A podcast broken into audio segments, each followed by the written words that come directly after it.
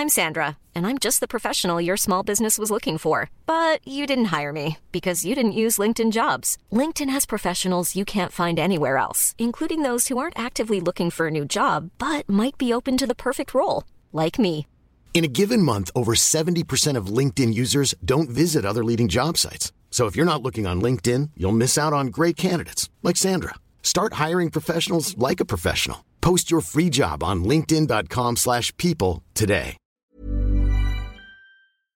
Bonjour à tous et bienvenue dans le Rendez-vous Jeu, l'émission bimensuelle où on vous résume toute l'actu du jeu vidéo et de l'industrie du gaming. C'est parti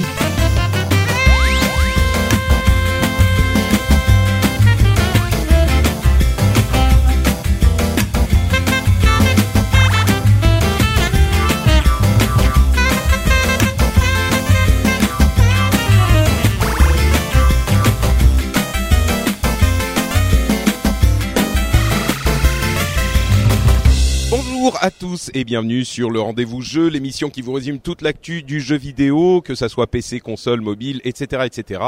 Euh, je suis Patrick Béja et aujourd'hui on a un épisode un petit peu particulier, mais vous savez ce que, ce à quoi vous attendre, puisque c'est le moment de l'année où on est à la BlizzCon et donc évidemment on fait un épisode spécial pour vous résumer tout ce qui s'est passé à la BlizzCon, tout ce qui a été annoncé.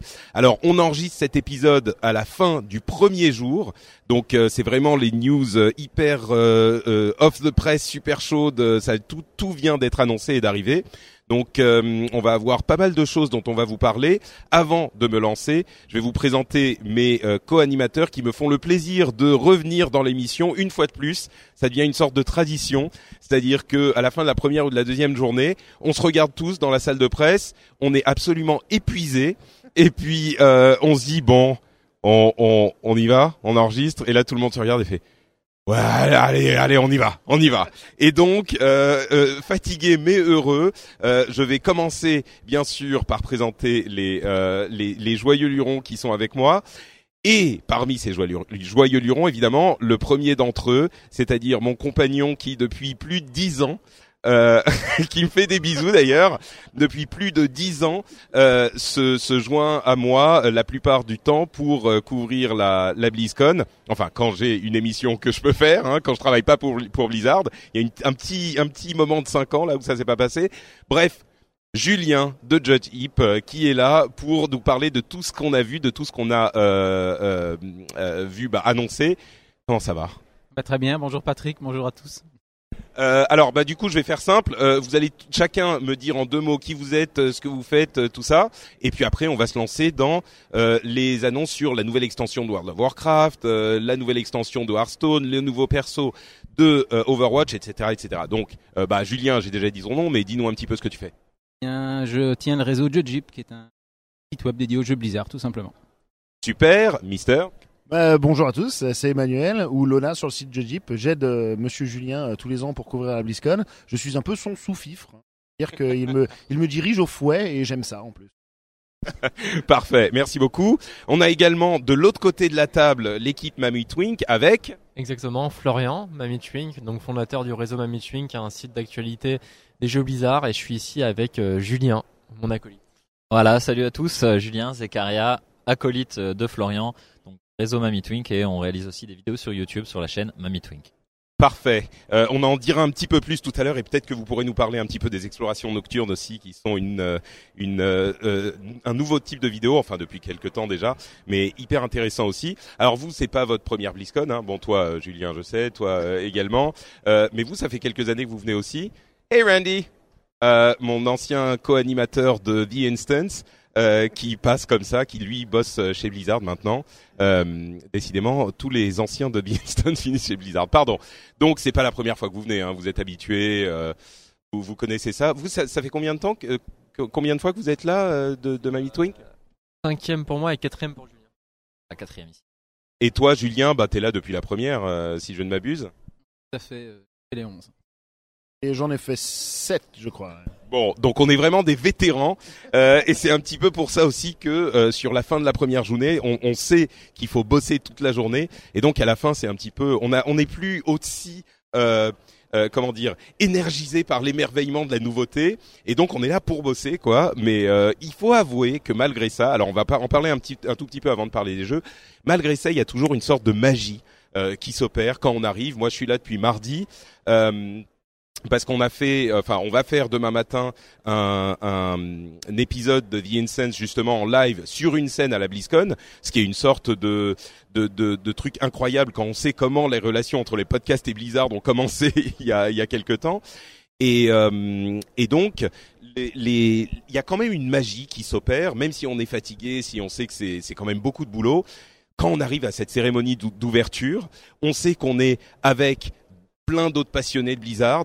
On sait qu'on est entre personnes qui, euh, enfin, on dit en anglais, euh, we are with our people. On est avec notre, euh, no- no- nos, nos, comment dire, notre famille, nos, nos, voilà.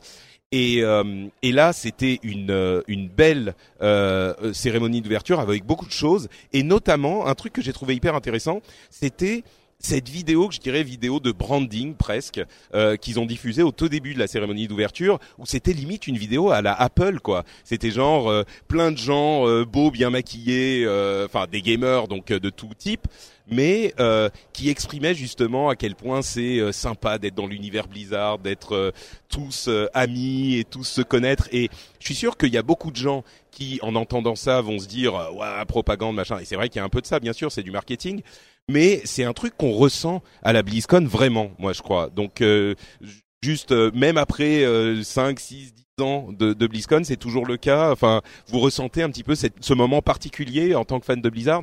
Oui, absolument. Il y a un bœuf de bonne humeur quand on entre dans la BlizzCon. Donc c'est vrai que j'ai discuté avec une ou deux personnes pour qui c'était la première fois. Et ils disent exactement la même chose. Ils disent, voilà, on se retrouve avec des joueurs qui sont exactement comme nous. Et, et, et je discute avec l'un, avec l'autre. Et je- à peu près comme si je les avais connus depuis toujours.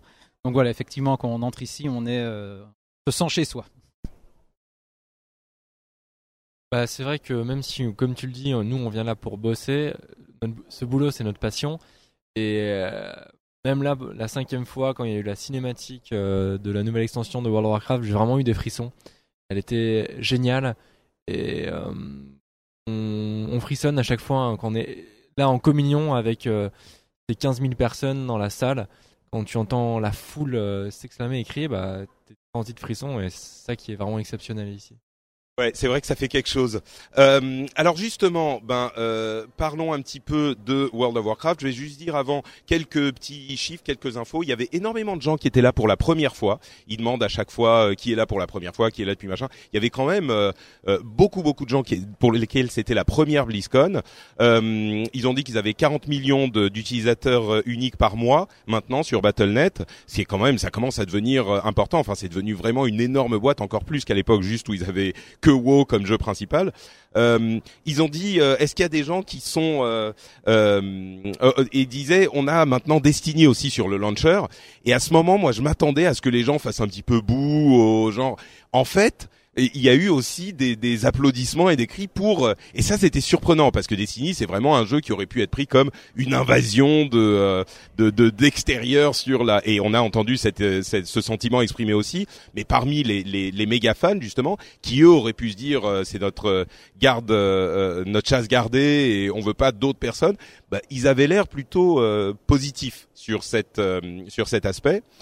Euh, alors sur les, les, les trucs. Ah oui, quand même aussi. Euh, Mike Morheim a pris le temps de dire que euh, dans cette euh, période troublée de notre histoire, finalement, il veut rappeler encore le fait que, euh, surtout ici, euh, avec euh, les, les, on est tous des gamers et on peut trouver des choses en commun et, et se rendre compte qu'on est aussi beaucoup plus les uns comme les autres que ce qu'on pourrait craindre quand on voit l'état du monde, l'état de, de, de, de la politique, de la société. Et donc il a encouragé, et comme il le fait toujours, cette, cette ambiance, cette euh, atmosphère justement positive, inclusive, etc. Donc ça, moi, ça me fait toujours un petit peu plaisir. Euh, on va très très vite passer sur Starcraft. Starcraft 2, qui a quand même un truc intéressant, c'est qu'il est, euh, il va devenir free to play à partir du 14 novembre. Et il y a un nouveau commandeur qui arrive sur Starcraft 2. Mais bon, l'aspect free-to-play, euh, je ne sais pas si, ça va pouvoir relancer le, succès Starcraft. J'avoue que j'y crois moyen, mais il n'empêche, euh, voilà, tout le monde aura, la possibilité de jouer à Starcraft 2. Euh, parlons maintenant du gros morceau, la nouvelle extension de World of Warcraft. On savait qu'elle allait arriver. On avait des idées sur ce que ça allait pouvoir être. Moi, j'avais pas du tout vu ni leak ni rien, et j'ai été hyper agréablement surpris. Alors, il recentre vraiment l'histoire euh, de l'extension sur le combat entre la Horde et l'Alliance. Euh, l'extension s'appelle Battle for Azeroth. Donc vraiment, euh, il y a une l'alliance qui, euh, euh, enfin la horde qui a brûlé. euh, oui, on va commencer à devenir hyper nerdy. Donc euh, s'il y a des gens qui connaissent pas les jeux Blizzard spécifiquement, je pense que vous pouvez arrêter d'écouter parce que ça vous parlera pas. mais euh, mais donc la, la horde brûle l'arbre des elfes de la nuit de Teldrassil, brûle l'arbre. Enfin ça c'est c'est invraisemblable. Enfin je suis je suis choqué, je suis outré. Comme je le dis parfois, je suis choutré complètement. Euh, et du coup, l'Alliance attaque euh, Undercity. Et on a la cinématique qui nous présente ce- cette bataille qui est incroyable. Euh, on va revenir sur les nouvelles fonctionnalités de la euh, de l'extension, mais avant ça, cette cinématique c'est toujours un outil marketing incroyable pour Blizzard parce que les cinématiques sont toujours euh, d'une qualité invraisemblable et parle aux joueurs. C'est vraiment le genre de truc, tu le vois, tu as envie de lancer ton jeu tout de suite et de jeter ta carte bleue à l'écran pour te réabonner, quoi. Donc, euh, euh, vos impressions sur cette... euh, je vais très rapidement décrire ce qui se passe. Il y a un moment, enfin deux moments forts dans cette cinématique. Donc, pendant ce combat, cette, ce siège de Undercity par les forces de l'Alliance, Sylvanas qui voit que l'Alliance est en train d'avancer et se jette sur une machine de siège et euh, fait son sort de coup spécial de Banshee et hurle pour la Horde. Et, là, tu vois tous les guerriers de la Horde qui étaient en train de se faire, euh, euh, de, de se, bah, de, se faire marcher dessus, voilà, qui reprennent courage et qui recommencent à combattre. Et de l'autre côté, ensuite, ils continuent à combattre. Et on a ce moment où euh, le, le chef de l'Alliance, donc Anduin, euh, qui est le, le fils de Varian, qui est mort à l'extension précédente, euh, spoiler alert, euh, et qui lui, justement, aussi, quand il voit ce regain d'énergie parmi la, la horde, euh, réussit à, à, à, à prendre, à trouver en lui l'énergie de continuer. Et c'est décrit comme ça, ça peut sembler un petit peu trivial, mais euh, vu comment c'est euh, présenté dans l'extension, c'est incroyablement, euh, c'est même émouvant. J'ai pas peur de le dire. Tu disais que ça fait des, frissons. Alors justement, bon, vos impressions sur cette cinématique. Qui veut commencer? Bah alors, la cinématique était déjà incroyable techniquement. Elle était vraiment fantastique. On voit les héros de l'Alliance, euh, Anduin, euh, Jen Gristed. Enfin, c'était vraiment fantastique. C'était vraiment super bien animé, euh, ultra épique, ultra rythmé. Donc vraiment une grosse grosse cinématique. Et ce qui est important, c'est que ça touche aux fondamentaux des joueurs de World of Warcraft. C'est-à-dire que quand tu crées ton premier personnage, on va te demander si tu veux si tu veux faire partie de la Horde ou de l'Alliance. Et là, c'est vraiment toute la tout tout le sel de cette cinématique, c'est ça, c'est la Horde et l'Alliance avec, comme tu l'as dit, les deux cris de guerre qui résonnent euh, comme les deux points forts de la vidéo. Et je pense que euh, c'est super intéressant ce qu'ils sont en train de faire, puisque à Légion, tu avais vraiment des personnages neutres extrêmement importants comme Illidan, etc., qui drive un peu les deux factions et qui les obligent à s'allier contre un ennemi commun. Euh, à la fin de, Légion, ces personnages n'ont plus forcément d'importance et t'as plus de personnages neutres d'importance qui du coup va permettre une espèce de cohésion entre les deux factions. Et donc, bah, ça clash et on est reparti sur euh, un Warcraft 2-like, c'est-à-dire U- Orc versus Human, Alliance contre Horde. Et d'ailleurs, c'était assez drôle parce que dans un des panels de la BlizzCon, t'avais euh, un des développeurs qui avait mis donc euh, sur, euh, sur un slide euh, la jaquette de Warcraft 2. Et en fait, la, jaquette de Warcraft 2, le sous-titre, c'est The Battle for Azeroth Continues. Donc, qui est le nom de l'extension. Donc, c'était vraiment retour aux sources. voilà, Horde versus Alliance. Et la cinématique met parfaitement ça en scène, je trouve. Hein, la cinématique. Faut pas avoir peur des mots. Non, pour ça, c'est toujours incroyable. C'est vrai qu'il donne envie de rejouer au jeu immédiatement. Techniquement, comme te l'a dit Julien, c'est dingue. Voilà, et puis bah, c'est vrai que quand, la cinématique s'est terminée, on a envie de la revoir. On a, on a... jouer pour la Horde, de toute façon. Bon, moi qui suis plutôt du côté de l'Alliance, euh, j'avoue que le regard de Anduin, qui est euh, limite, alors il y a débat, mais limite au, bord des larmes, euh, quand il est en train de, de voir ce qui se passe autour de lui, tu sens le poids de son historique à lui, qui lui a toujours été contre la guerre et qu'il a euh, fait malgré lui presque ce qu'il sait qu'il doit faire euh, avec l'héritage de son père et de tous ces trucs, c'est hyper hyper euh, émouvant. Euh, bon, on va on va continuer sur les fonctionnalités de euh, la, enfin le cadre et les fonctionnalités de cette extension. On a euh, pour aller euh, au fond des choses, une nouvelle, enfin deux nouveaux continents, chacun avec trois zones qui vont être conquis maintenant que en fait les deux continents de base sont appartiennent l'un- finalement vraiment quasiment entièrement à l'alliance et l'autre quasiment entièrement à la horde. Là, ils vont essayer de chercher des alliés pour euh, ce, ce, ce combat, cette guerre, pour être euh, plus fort que le, ceux d'en face. Et ils vont aller sur deux continents. euh, qui ont trois zones chacun et en fait on a vraiment le continent de l'alliance et le continent de la horde euh, avec des, des la possibilité ensuite quand on est au niveau max d'aller un petit peu partout bien sûr mais donc c'est deux histoires vraiment euh, qui se qui évoluent en parallèle Euh, on va avoir des des races alliées c'est-à-dire qu'on va euh, faire euh, rejoindre à notre camp trois races euh, les Nightborn, les elfes Sacre Nuit, merci. Euh, je connais pas bien les titres français. Les elfes Sacre Nuit, les taurennes euh, de la haute montagne, de Orok, ok, du Orok, et les trolls Zandalari pour la Horde, et les Draenei euh, so- sanct- sorte comment? Sancteforge, d'accord. Euh, les euh, euh, Dark Iron Dwarves, on s'en fout, et les les et les Void Elves pour l'Alliance. Et donc ça fait trois races de plus, mais qui sont des races qui existent déjà, donc c'est moins de boulot que de créer une race entière, mais c'est quand même. Et il disait qu'il pouvait y en avoir plus, euh, qui arriveraient ensuite. Euh, ils ont étendu le, euh, le- le- les zones euh, dynamiques, c'est-à-dire qu'on va pouvoir euh, aller faire du leveling de niveau euh, 20 à 40 dans toute une partie de l'ancien monde. Euh, 60 à 80, on peut aller soit en outre-terre, soit en Orfandre. Euh, enfin, ils vont vraiment remettre pour le leveling en tout cas les anciennes zones au goût du jour. Il y a les expéditions dans les dans les îles qui sont en fait des îles euh, un petit peu pas pas euh, inexplorées, mais qui euh, sont des, expé- des expériences à trois joueurs. Ils n'ont pas de rôle spécifique qui sont nécessaires à trois joueurs, et on va elles, elles changent à chaque fois qu'on va qu'on va les faire. Donc il y a un certain nombre d'îles qu'on peut aller visiter, mais ces îles ont des ennemis, des trésors, des puzzles différents à chaque fois. Euh, deux, deux nouvelles arènes, euh, une un nouveau euh, champ de bataille.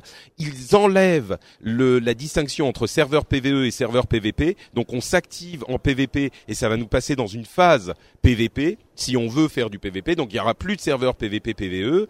Euh, nouveaux donjons, nouveaux raids, et- etc. Ce qu'ils appellent les Warfront, qui sont en fait des gros combats euh, qui sont PVP, mais assimilés à une sorte de de RTS Warcraft auquel on participerait en tant que euh, unité sur le sol. Euh, donc il y aurait au moins deux de ces Warfronts auxquels on pourrait participer. C'est une sorte de euh, 20 joueurs contre les armées qu'on doit conquérir et en même temps contre les ennemis en PVP. Ça a l'air intéressant aussi. Bon, il y a énormément de choses. J'ai même pas tout couvert parce que ça prendrait longtemps. Qu'est-ce que vous avez retenu vous euh, de de- d'intéressant de, toutes ces annonces? Qu'est-ce qui vous a plu le plus peut-être? Pense les races alliées, c'est aussi euh, par rapport à la communauté ce qui a été, je pense, le plus apprécié, le fait de pouvoir euh, créer un nouveau personnage avec une race alliée, surtout que ça se débloque euh, pas tout de suite, il faut faire une suite de quêtes, et tu crées un nouveau perso qui est niveau 20, et quand il arrive niveau 110, tu gagnes une armure. Je pense que c'est vraiment la grosse nouveauté, au-delà des, des- fonctionnalités classiques, on va dire, comme le nouveau continent, les nouvelles zones. Et, et le dernier point que tu as abordé, hein, c'est front de guerre qui euh, reprennent un peu euh, euh, les fonctionnalités de Warcraft, les fonctionnalités de RTS. Très curieux de voir comment ça va être intégré dans le jeu, comment ça va être mêlé à World of Warcraft pour voir ce que ça donne. Et non, je pense que c'est les deux fonctionnalités qui m'ont le plus attiré. Oui, alors moi, ce que j'adore dans cette extension, c'est justement le retour entre le conflit de la Horde et l'Alliance euh, qu'on n'a pas eu en fait pendant très longtemps, parce que ça a toujours été des gros ennemis qui menaçaient le monde et, fait que l'Alliance et la Horde s'allient de nouveau sur toutes les extensions, hein, la dernière, celle d'avant, etc. Et, donc ça fait vraiment plaisir de se retrouver. Ça y est, on a un vrai conflit et on sent vraiment Blizzard prendre cette direction dans le sens où, bah, avant d'être niveau 120, on va être exclusivement du côté Horde et on va pas du tout avoir d'interaction. tu veux dire du côté Alliance? Alliance ou Horde J'allais dire Horde et ensuite. Bon, compro- ok, compromis du côté Alliance Word, ok. Voilà, j'ai- J'ai fait 6 ans d'alliance et 6 ans d'ordre, donc du coup, euh, mon cœur balance des deux côtés. Euh, et, et donc ça, je trouve, je trouve ça vraiment sympa parce que ça va remettre un peu l'état d'esprit des gens en mode on déteste l'alliance ou on déteste la horde. Hein, j'ai dit les deux cette fois-ci. mais euh, mais vraiment, c'est bien d'avoir un petit peu ce conflit de base où ça faisait depuis longtemps qu'on l'avait perdu et donc je pense que ça va peut-être pousser les gens d'ailleurs à, à, à faire un peu plus de PVP. Euh, moi, je sais que cette extension, c'est la première fois où je me dis tiens, PVP, c'est peut-être sympa. Bah, surtout que toute l'extension et toutes ces fonctionnalités sont entièrement euh, orientées vers cette, ce concept de base de euh, combat entre l'Alliance et la Horde. Toutes les fonctionnalités dont on a parlé quasiment sont vraiment dans ce euh, euh, dans cette direction. Le fait qu'on ait des expériences de leveling différentes en fonction de la faction, c'est ce truc de front de guerre où on va avoir euh, des combats, on l'espère épiques, euh, qui vont euh, nous nous permettre de, de revivre ces trucs au niveau du comme un RTS. On a même, euh, quand je parlais des îles, euh, comment ça s'appelle en anglais? Les îles, euh, les expéditions, expéditions insulaires. insulaires. Ah, d'accord. Bon, île inexplorée. Et ben même ça, on a plusieurs niveaux de difficulté, y compris un niveau de difficulté où on doit explorer cette île, mais où de l'autre côté, il y a également. Euh... Hey Lindsay, je, je je croise en fait euh, à chaque toutes les deux minutes des gens que je connais de, de, de mon ancien boulot et tout ça. Bref, euh, donc même dans ces expéditions, non, ces îles inexplorées, euh, il y a un mode où c'est du PVP et où euh, on est, en fait, c'est une sorte de pas de course, mais on est deux équipes sur cette île euh, et, et l'autre équipe, bah, c'est l'équipe d'en face. Quand on n'a pas euh, cet aspect PVP, c'est euh, une autre euh, euh, équipe en fait de de de, bah, de NPC mais qui sont contrôlés par une IA euh, assez intelligente et qui va pouvoir faire des trucs que ne font pas les, les monstres euh, normalement. Euh, comme par exemple, l'exemple qu'il donnait, c'est euh, on est en train de se battre contre un boss. Et puis il y a euh, un petit rogue NPC qui arrive, qui vous sape et qui se barre. Donc qui, sape le healer et qui se barre. Donc c'est vraiment plus, enfin une, a priori, une expérience assez compliquée et qui émule un petit peu l'expérience PVP. Donc il y a tous ces aspects qui font que euh, on a effectivement ce, ce conflit qui est omniprésent. Il y a aussi euh, le truc du euh, Heart of Azeroth, le, le cœur d'Azeroth. Euh, Je sais pas si vous avez vu un petit peu de, de quoi il s'agissait. Est-ce que l'un de vous veut, veut en parler un petit peu?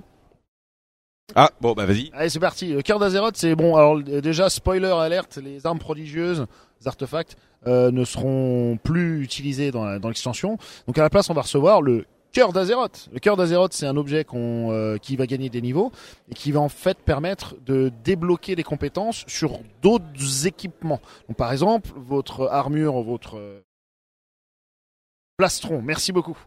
Votre plastron va pouvoir avoir des capacités. Donc, en fait, c'est ce qui montrait, en tout cas, c'est BlizzCon, ils disent qu'ils travaillent toujours dessus, mais ce sont des cercles. Donc, il y a plusieurs cercles l'un dans l'autre. Et donc, le cercle le plus extérieur, il va y avoir quatre capacités dessus. Et donc, quand ton cœur d'Azeroth à un certain niveau, tu vas euh, débloquer ce cercle et tu pourras choisir une des compétences sur ce cercle. Et ensuite, plus ton cœur euh, d'Azeroth va augmenter en niveau, tu vas euh, débloquer le cercle qui est immédiatement en dessous, et tu vas pouvoir choisir une compétence parmi les quatre, et ainsi de suite. Et ça, ça va être le cas sur plusieurs équipements. Et donc chaque joueur, sur la même pièce d'équipement, pourront choisir quel sort ils veulent choisir sur chaque cercle. Donc là, tu auras encore plus de diversité sur les équipements, même si deux personnes ont exactement le même plastron, ils n'auront pas les mêmes effets dans le monde.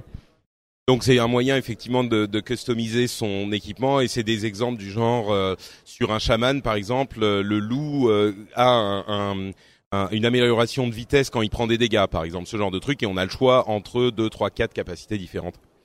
Euh, bon euh, franchement je pourrais en- ah oui il y a un autre truc aussi. Euh, ils vont intégrer Battle.net Voice. Donc le truc qui est intégré à Overwatch va être intégré à euh, Warcraft. Ils vont aussi avoir les communautés on peut rejoindre plusieurs communautés. Ça me fait penser un petit peu aux communautés de Diablo, mais euh, de Diablo 3, en peut-être un petit peu amélioré. C'est des, des sortes de groupes. On sent qu'ils sentent la pression de Discord et ils veulent intégrer un petit peu un truc type Discord. On peut appartenir à plusieurs communautés. Il y a les les trucs de voix, etc. Donc c'est amélioré à ce niveau aussi. Euh, on pourrait en parler euh, pendant des heures de Warcraft. Est-ce qu'il y a un truc que j'oublie avant qu'on avance? WoW classique, bien sûr. Euh, Oui, c'est sûr, c'est sûr. Bah, puisqu'on va parler de trucs classiques, euh, je vais me retourner vers le, plus ancien d'entre nous. Julien, est-ce que tu peux nous parler un petit peu de WoW classique?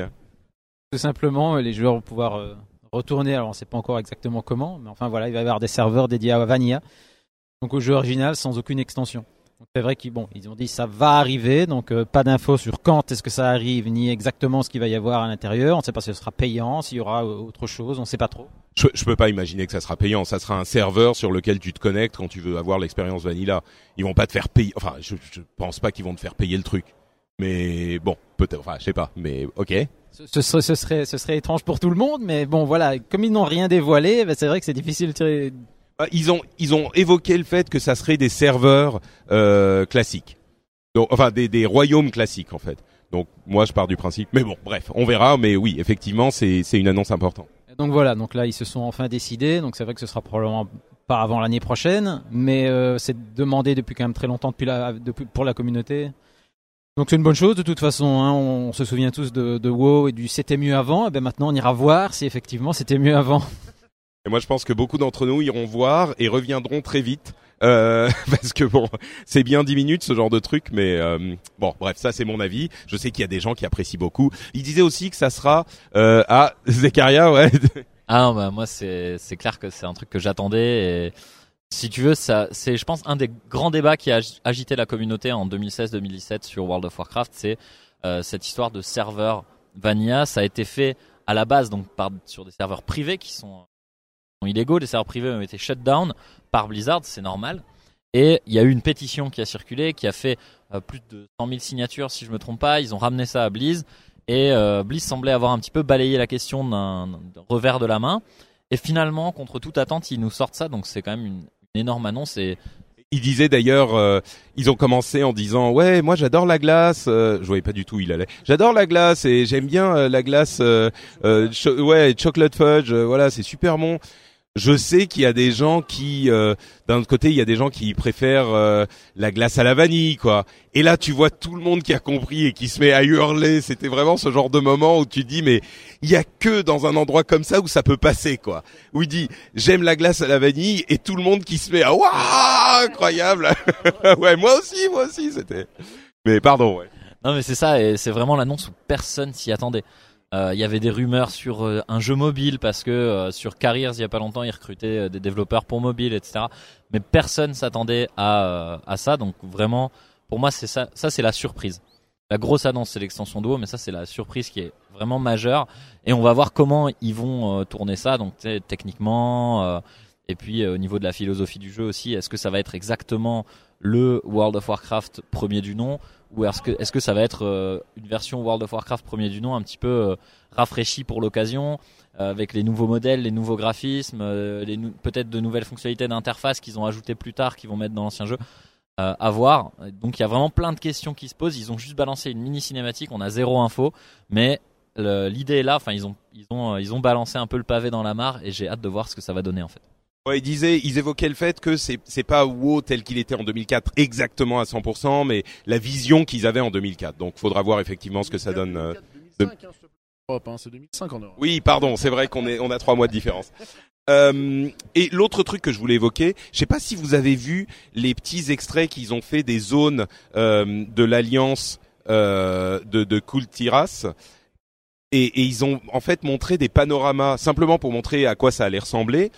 Et j'avoue que même moi, qui euh, ai l'habitude de voir à quoi ressemble le WoW, c'est pas que c'est complètement différent au niveau du euh, des, des de la performance euh, artistique.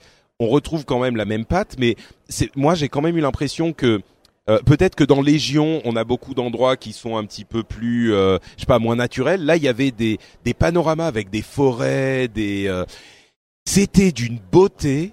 Enfin, franchement, moi, ça m'a. Je sais pas si j'étais pris dans le dans le l'enthousiasme du truc, mais j'ai été euh, surpris, quoi. C'est c'est des décors limite type. euh, enfin, on est à un niveau presque de certains films de Pixar ou d'animation. Et tu sens qu'ils ont plus vraiment la contrainte graphique aussi forte qu'ils avaient avant. Tu sens plus les polygones, tu sens plus. Enfin, je sais pas, c'est que moi ou ça a été. Euh... J'ai plus. Qui veut prendre? Vas-y. Euh, je suis d'accord avec toi, mais moi je joue Horn, j'ai pas vu ça du côté Horde. tu vois. Mais Horde, c'est un peu moins beau, mais disons que c'est un peu moins facile à apprécier parce que là, il y a, tu, tu sais, c'est les trucs où il y a des arbres avec les feuilles, les couleurs des feuilles, tu vois, c'est des trucs qui parlent peut-être plus à l'affect. Et, euh, et c'est vrai que du côté Alliance, euh, Ah, Les euh, paysages Horde sont très beaux aussi, mais ils rappellent déjà des, des, des architectures qu'on a connues avec euh, les architectures trolls. C'est vrai que côté Alliance, on a Kultira, c'est un royaume dont on n'a jamais vu euh, l'apparence. Et c'est vrai qu'à chaque extension, euh, les zones, les décors, c'est assez époustouflant. C'est un peu les premiers, éléments qu'on voit visuellement. Et euh, ils font à chaque fois du, super bon travail. Maintenant, faut, faut attendre de voir ce que ça va donner en termes de, gameplay. c'est sûr. Moi, ça m'a donné, ça m'a donné envie d'aller les explorer, quoi. Et c'est la première. Non, c'est pas vrai que c'est la première fois, mais c'était quand même. J'ai eu l'impression qu'il y avait genre un truc, un niveau en plus, quoi. Bon, ok, euh, on a fait une grosse partie sur euh, World of Warcraft. Parlons maintenant de l'autre euh, gros jeu. Est-ce que vous voulez parler de Hearthstone ou de Overwatch? Alors cela du côté, de ce côté, on a Hearthstone peut-être. Je sais pas. Bon, parlons d'Overwatch, ça va aller vite. Alors, deux, trois choses qui ont été montrées. D'abord, le court métrage de Reinhardt, euh, hyper intéressant, avec justement l'acteur qui joue Reinhardt. Qui ah, j'ai une anecdote à vous raconter à ce propos, un truc de fou. Euh, rappelez-moi, rappelez-moi, il faut que je raconte l'anecdote. Euh, qui joue Reinhardt, qui est sorti, qui a expliqué que ça avait changé sa vie, que machin. Enfin, c'est très, c'était assez émouvant. Le nouveau personnage euh, Moira, qui est un, une soigneuse, euh, qui a été présentée, qui est jouable. J'ai fait quelques parties avec, et la nouvelle carte qui là pour le coup c'est c'est genre euh, fan service maximum quoi. C'est difficile d'imaginer plus fan service que ça. C'est une carte qui est euh, dans le le le parc à thème de Blizzard World dans le monde d'Overwatch. Genre c'est un parc à thème où il y a Warcraft, Starcraft et Diablo, pas d'Overwatch. C'est-à-dire que dans le monde d'Overwatch, la société Blizzard n'a pas développé Overwatch, genre un jeu en licence sur l'armée ou machin, non. Bon, il n'y a pas de jeu Overwatch dans le monde d'Overwatch. Euh, il y a énormément de fanservice, c'est genre euh, des, il y a Snacks Ramas où tu vas manger des snacks, tu vois. Et l'un des snacks c'est des Death Wings pour euh, pour les wings. Euh, ils ont fait des skins incroyables, ça leur permet d'amener en fait les personnages des autres licences dans le jeu Overwatch de manière juste réaliste, quoi. Euh, Il y a des trucs, des skins comme euh, évidemment euh, euh, Butcher Roadhog, excellent. Nova Widowmaker, Sonia Zarya, Black Hand Doomfist. Il y en avait une autre, euh, Orisa. Enfin, il y en avait quelques-unes, super super sympa. Euh, donc sur ces trois trucs, euh, le, le court métrage Moira et la, la nouvelle carte, qui est une carte hybride qui devrait arriver sur le PTR, PTR très bientôt et puis euh, être disponible sur le live début 2018. Euh, donc sur ces trois trucs, qu'est-ce qui vous a le, le plus marqué? Euh, Je retourne vers Julien, le, le plus intéressé. Alors bah la carte. Trouvé la carte absolument géniale. C'est vrai que d'ailleurs ils ont commencé par ça si je me souviens bien. Et, et, et tu te retrouves là devant ce Blizzard World et tu dis mais en fait tout le monde, enfin tous les joueurs de, de- qui sont comme ça qui jouent un peu à tous les jeux Blizzard ont toujours imaginé se dire oh mais un jour j'aimerais bien qu'il y ait un parc d'attractions euh, dédié aux jeux Blizzard. Ben là en fait on va pouvoir se balader un petit peu dedans. Donc je sais pas, ils sont en train de préparer quelque chose. Ouais, euh, bah vas-y. Ah oui, bah pareil, hein, moi, le, le, le parc d'attractions euh, Blizzard. En fait, quand Jeff Kaplan l'a dit, j'ai cru qu'il bossait vraiment sur un parc d'attractions. Je me suis dit, ah, je crois que c'est l'année prochaine, moi, je sais où je vais. hein. Malheureusement, c'était que que dans le jeu, mais bon, ça reste sympa quand même. Je vais y jouer, c'est sûr. Et euh, j'ai été étonné que le héros, donc euh, Moira, qui est un héros de support, est du côté, a priori, méchant. Hein, entre guillemets, euh, d'Overwatch. Ça, je me suis dit, tiens, support méchant, on n'avait pas vraiment eu ça encore dans le jeu. Euh, donc euh, c'est bien, ça, ça, ça rajoute un petit peu de piment euh, à l'histoire et notamment dans la cinématique euh, de, de Reinhardt, on découvre des trucs Reinhardt, excusez-moi, on découvre euh, des choses intéressantes à propos de l'histoire aussi de, de, de- du personnage. Donc c'est bien quoi. hein. Et j'ai bien aimé la vidéo concernant Moira puisqu'on découvre des choses sur Reaper aussi, enfin sur euh, comment il s'appelle en français Faucheur. Faucheur. Ah, il y en a un que je connais en français, c'est Faucheur. Euh, effectivement, puisque euh, euh, Moira euh, est une scientifique qui a fait des expériences et qui a travaillé avec Blackwatch et donc avec Reaper, et ils ont laissé sous-entendre avec les graphismes que c'était elle qui lui avait donné ces capacités étranges euh, avec les nano machin trucs euh, qui lui permettent de disparaître partout. Euh, vous, qu'est-ce qui vous a intéressé? Alors moi j'ai bien aimé le court métrage sur Reinhardt. Bon, les courts métrages Overwatch sont en général d'une très très grande qualité et c'est un personnage un peu euh, que tout le monde aime bien. Tout le monde a un petit peu d'affect pour ce personnage. C'est un peu une mascotte des gentils dans Overwatch, donc c'était quand même important d'avoir euh, au même titre que Tracer Winston et c'était important, je pense, d'avoir son, son court métrage.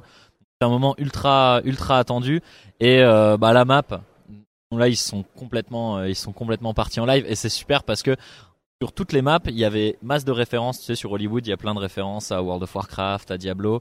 Et là, ils se sont dit bon bah les gars, on y va à fond. euh, c'est bon, plus la peine de se cacher. euh, c'est parti. Et c'est vraiment très drôle, c'est bien amené. Après avoir en termes de gameplay, j'ai pas eu le temps de tester le nouveau héros, donc je me prononcerai pas. Mais euh, c'était aussi un peu attendu que ce soit un support. Enfin, au niveau de la communauté. Après, je l'ai pas essayé encore. En parlant d'Overwatch, on peut parler de l'équipe de France qui s'est qualifiée pour la demi-finale. hein. Il y a la Coupe du Monde d'Overwatch qui a lieu ici à la BlizzCon. C'est assez exceptionnel. Ils, affrontaient la Chine en quart de finale. Et euh, on va peut-être encore avoir la possibilité de voir le, match de la demi-finale ce soir. Je sais pas si c'est la Corée du Sud ou euh, les États-Unis qui les affronteront, mais euh, c'est assez splendide. Je crois que le hashtag sur Twitter était en top tendance monde. Le hashtag avec le 6, donc pour soutenir l'équipe de France. Donc c'est aussi assez euh, euh, no- notable euh, au sujet d'Overwatch. Ah, C'est vrai qu'on a euh, bon ils sont ils sont hyper occupés. On a Trauma et Desgains et, Alpha qui bien sûr sont occupés là et qui s'occupent de l'équipe de l'équipe de France. Donc ils seront pas là comme Alpha avait participé l'année l'année dernière quand lui faisait partie de l'équipe de l'équipe de France. C'est vrai qu'on était moi je vous avoue que j'étais un petit peu anxieux parce que euh, l'équipe avait eu des, des, enfin ils n'ont pas eu euh, une fin d'année facile.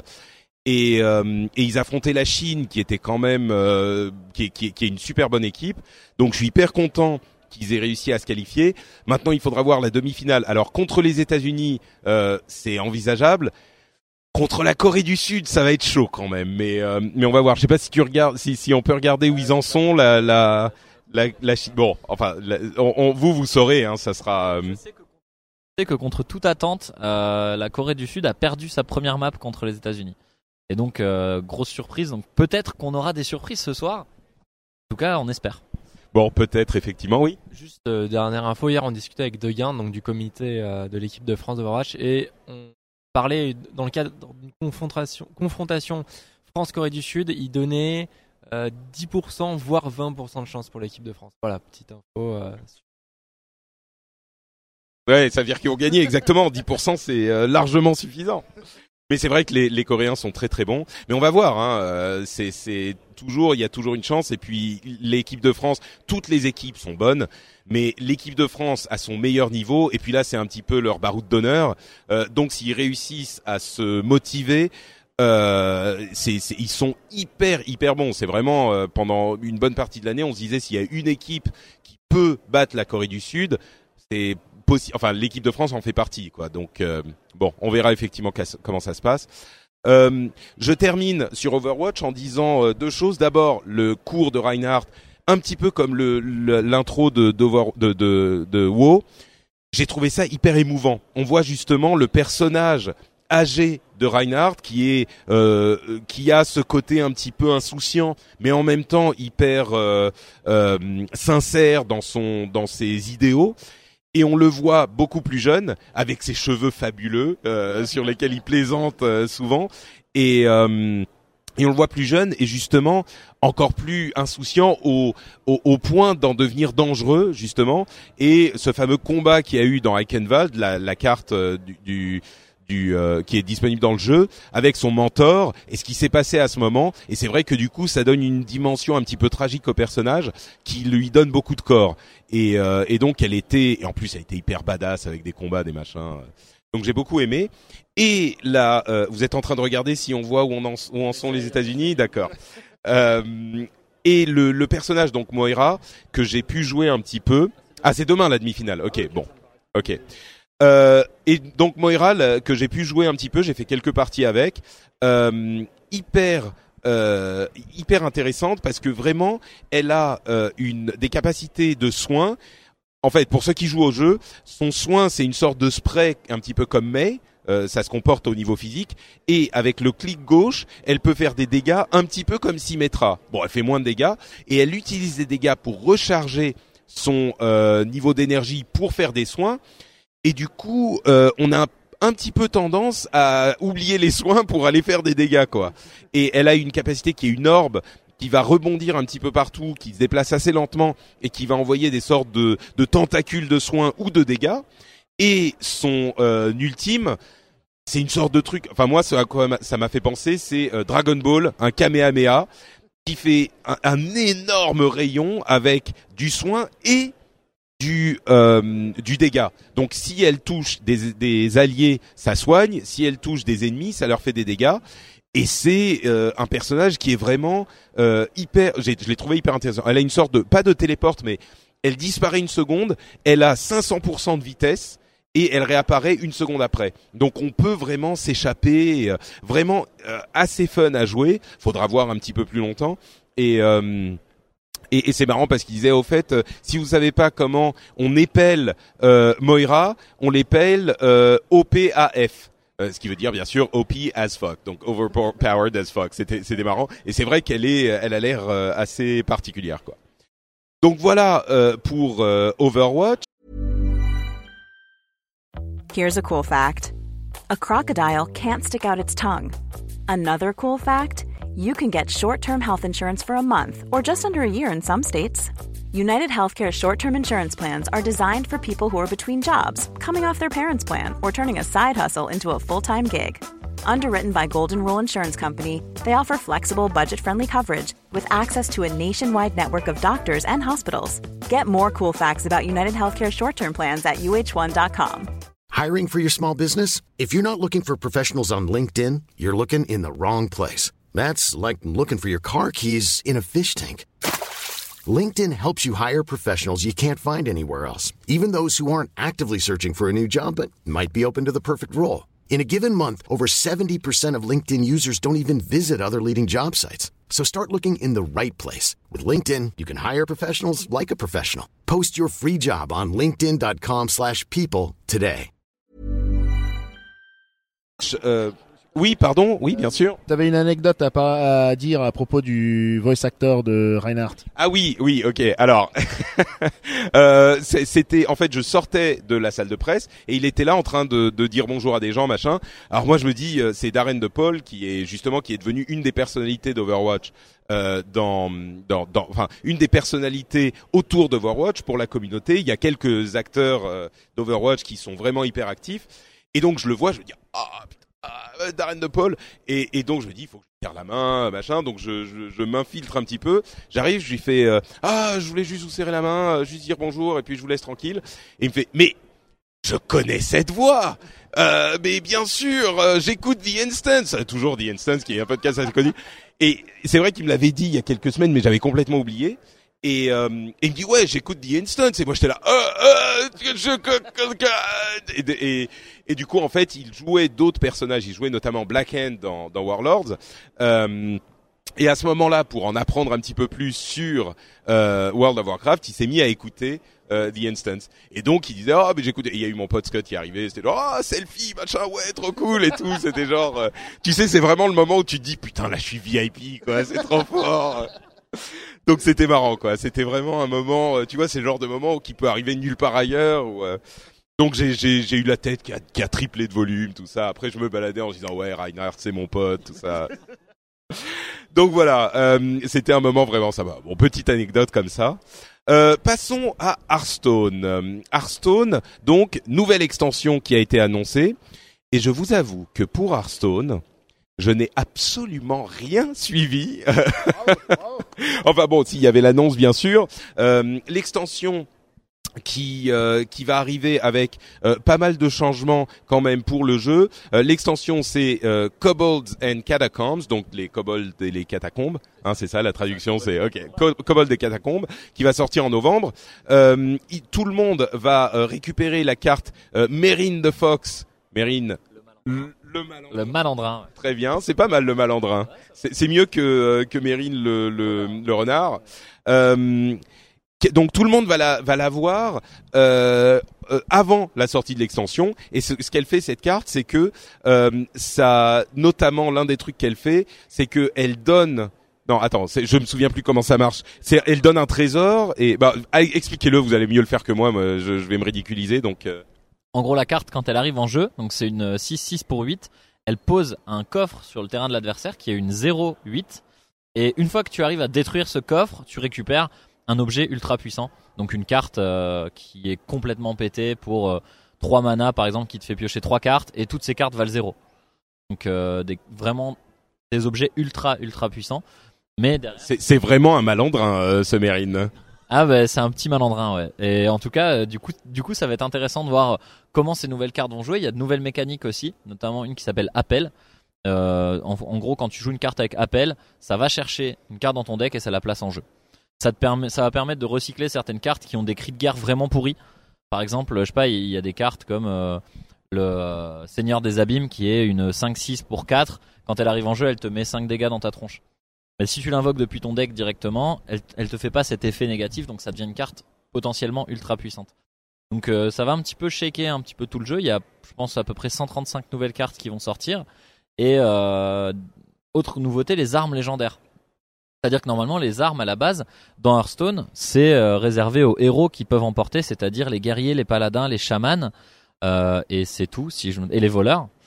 Et cette fois-ci, il y a une, une arme légendaire pour chaque classe. Ça me fait un peu penser aux armes prodigieuses donc de WoW Legion, où là vraiment t'as euh, une, c'est vraiment une arme qui est censée représenter le feeling de ta classe. Donc à voir, ils en ont révélé deux pour l'instant, celle du prêtre et celle du mage. Encore, euh, encore sept à venir. Voilà, et puis euh, là, Tu peux nous dire ce que fait l'une d'entre elles, si tu t'en souviens? Euh, ouais. Alors l'arme du prêtre, c'est l'âme du dragon, si je me trompe pas, et c'est une, une arme 0-3, donc tu peux pas attaquer avec. Mais euh, quand tu joues trois sorts dans le même tour, ça invoque un dragon 5-5 sur le terrain. Et techniquement, les prêtres en ce moment aiment bien jouer beaucoup de sorts pas chers, donc ça peut euh, vraiment décupler la puissance de la classe. Il y a celui du mage, je me souviens plus exactement de son effet, faudrait qu'on aille voir.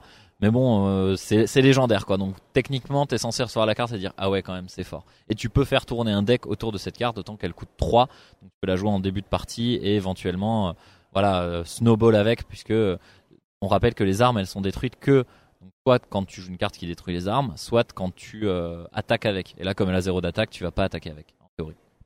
Euh, Il y a un autre aspect à cette euh, cette extension qui sera disponible à tout le monde, même si on n'a pas les cartes de l'extension. C'est cette histoire de donjon.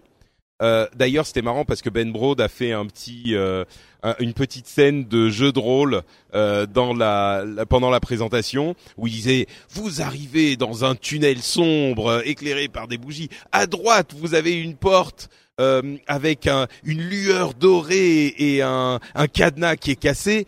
Et à gauche, vous avez un tunnel gluant plein de machins. Où voulez-vous aller? Alors bien sûr, dit tout le monde va tout, tout le monde va aller dans le tunnel.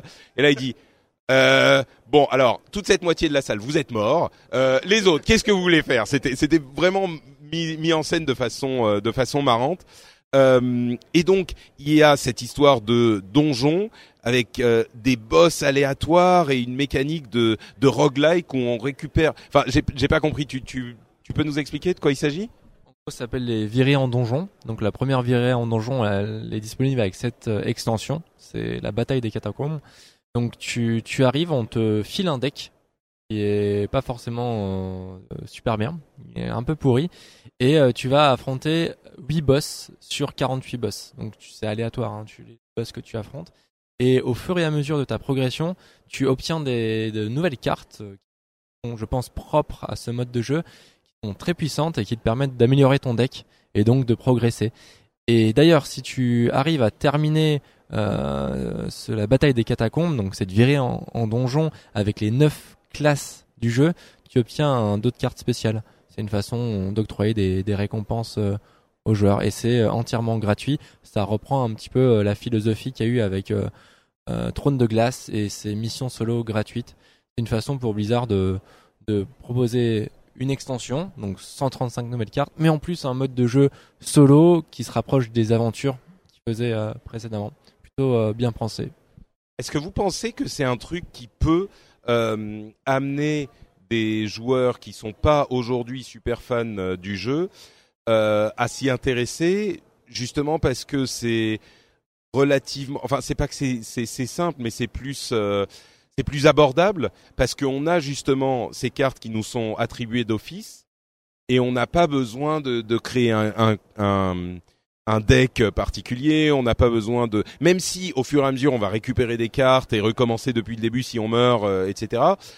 On n'a quand même pas le bagage de euh, 600 cartes parmi lesquelles il faut choisir machin. Est-ce que vous pensez que ça peut intéresser les joueurs qui connaissent un petit peu Hearthstone mais qui ont perdu le le je sais pas euh, Ouais, je pense que c'est c'est vraiment un truc en Hearthstone pour quelqu'un qui pas énormément.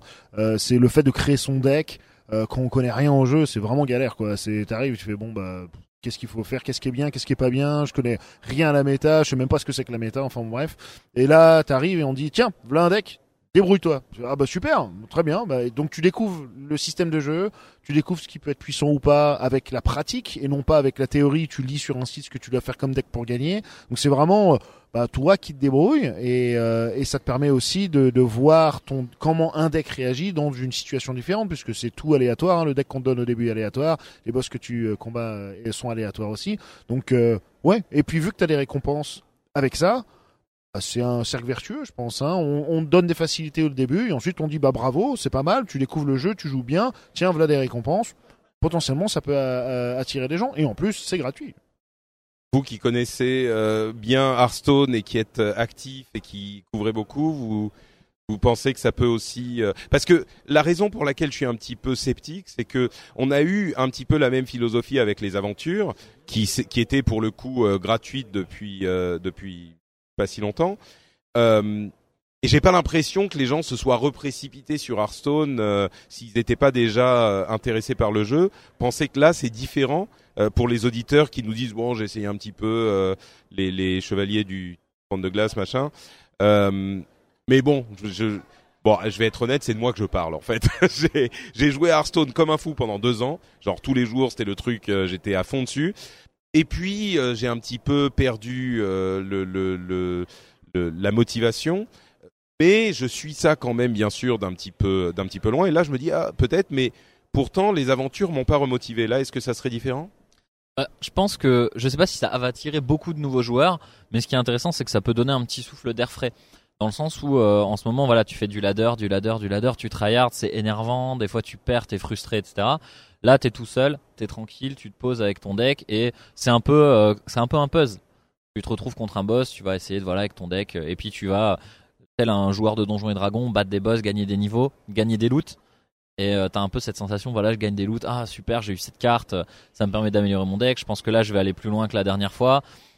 Pourquoi pas Je pense que c'est, on est plus sur l'idée de proposer un nouveau truc avec Hearthstone, tester des choses et donner un souffle d'air frais plutôt que euh, vraiment une fonctionnalité révolutionnaire qui va ramener de nouveaux joueurs. Parce qu'à mon avis, ce qui ramène le plus de joueurs sur Hearthstone, c'est euh, bah, tes potes. Si tu joues tout seul, bah, c'est, sympa, mais si tu joues avec des potes, euh, c'est toujours beaucoup plus intéressant. Et ils le font avec les Fireside Gathering notamment. Ça, ça, je pense, c'est beaucoup pour ramener de nouveaux joueurs. Là, on est plus sur une feature pour voilà passer le temps et euh, pas se dire bon, j'ai pas envie de faire un ladder, j'ai pas envie de faire des parties classées, je joue pas Hearthstone. C'est ouais, j'ai pas envie de faire une partie classée, mais j'ai quand même un peu envie de jouer Hearthstone. Allez, je vais me faire ça tranquille. Euh, ça sera pas la même chose que la dernière fois, tandis que les aventures, une fois que t'as fait le boss, tu l'as fait, euh, il changera jamais. Là, c'est censé être rejouable à fond. Et c'est vraiment un truc qui manquait en fait aux aventures. C'était la rejouabilité. Tu le faisais une fois, t'avais payé au début c'était 20 euros, t'avais payé tes 20 euros, t'avais fait l'aventure, c'était sympa. Euh, mais au bout d'un moment, euh, voilà, tu l'avais fait, t'avais passé une heure dessus, c'était très bien. Là, si c'est gratuit et que tu peux passer quelques heures en mode euh, je me suis bien éclaté ou euh, dire à tes potes ouais, je suis tombé sur ce boss, j'ai chopé ce loot, c'était sympa, pourquoi pas? C'est vrai que le truc auquel j'avais pas vraiment pensé, c'est cet aspect progression dont tu parlais. Parce que l'idée de se dire, euh, je vais entre guillemets gagner un niveau, ga- gagner des cartes, machin, ça, ça, c'est assez motivant, je pense, pour les joueurs plus. Euh, euh, T'as un objectif, quoi. Et c'est vrai que c'est ça qui manquait un petit peu dans, dans Hearthstone. Au-delà de ça, je pense que c'est un mode qui est solo. Enfin, c'est un mode qui est solo, donc tu peux y jouer dans des conditions où tu jouerais pas forcément Hearthstone. Par exemple, dans les transports en commun où tu as peur que ton réseau coupe et que tu perdes ta game et que tu perdes ton ladder et que tu perdes des étoiles et que ce soit ultra frustrant, bah tu te dis, moi, je vais me faire un petit défi comme ça, tranquille, euh, dans le métro. Si ça coupe, c'est pas grave. Si ça coupe pas, tant mieux. Et puis, il y a moins d'enjeux et donc plus de plus de sérénité, quoi.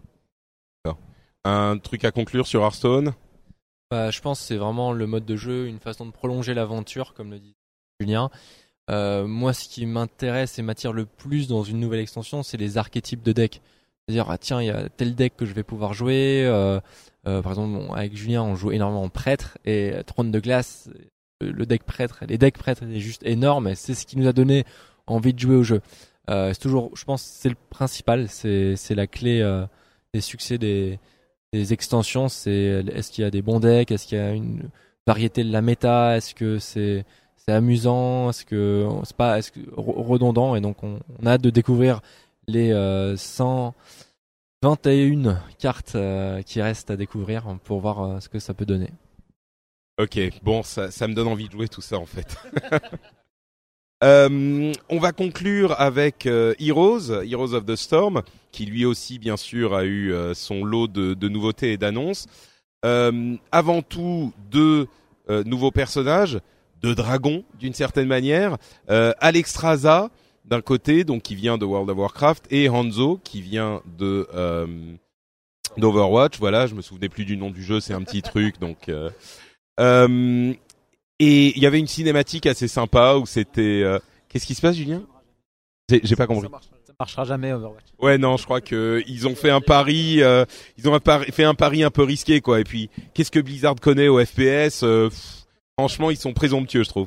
Euh, et donc, euh, une petite cinématique sympa, dragon contre dragon. euh, le, là encore, euh, dans- quand t'es dans cette salle et que Hanzo se met à hurler euh, Ryuga waga kurae et tout le monde, toute la salle il fait waouh trop fort machin.